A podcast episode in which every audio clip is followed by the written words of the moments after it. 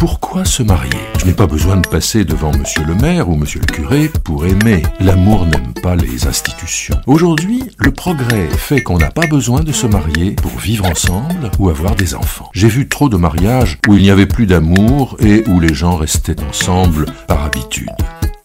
Cinq raisons pour lesquelles il est bon de se marier. Première raison, le mariage est une déclaration d'amour. Le mariage est la plus belle déclaration d'amour car c'est la décision d'aimer toujours ce qu'on a aimé un jour. Se marier, c'est dire à l'autre, ce que je sais de toi me donne la confiance pour ce que je ne connais pas encore. Se marier, c'est vouloir vieillir avec son conjoint et traverser avec lui les épreuves de la vie, marcher avec lui dans les tempêtes et les jours de beau temps, accueillir la vie et affronter la mort. Deuxième raison, le mariage est à l'écoute des grandes paroles de la Bible. Le mariage est une réponse à la parole de la Genèse qui dit ⁇ Il n'est pas bon pour l'humain d'être seul ⁇ Et quelques versets plus loin, elle propose un dépassement de cette solitude. L'humain quittera son père et sa mère pour s'attacher à son conjoint. Le mariage est une façon de vivre sa conjugalité à l'écoute du grand commandement de l'Évangile ⁇ Tu aimeras ⁇ Dans la Bible, l'amour n'est pas un sentiment, mais un commandement. Dans le mariage, il devient une décision, un engagement. Je décide de t'aimer, de te faire grandir, de travailler à ton épanouissement, et j'ai la confiance que le sentiment me sera renouvelé comme une grâce.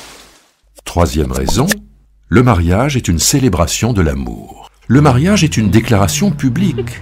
Ce que je t'ai dit dans le secret de notre intimité, je peux le dire publiquement, le crier sur les toits, l'afficher sur le mur de la mairie, il est bon de marquer les temps. Le jour de mariage est une fête, une célébration qui associe la foi, l'amour et l'espérance.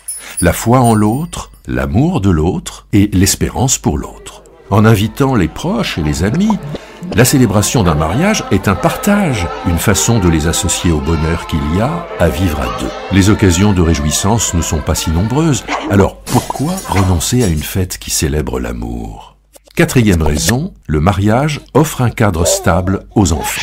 Les enfants sont un fruit de l'amour et une bénédiction pour les parents. Offrir un couple parental stable et solide est le plus beau cadeau qu'on puisse faire à un enfant. C'est lui dire qu'il est le fruit d'un amour et qu'il est inconditionnellement aimé.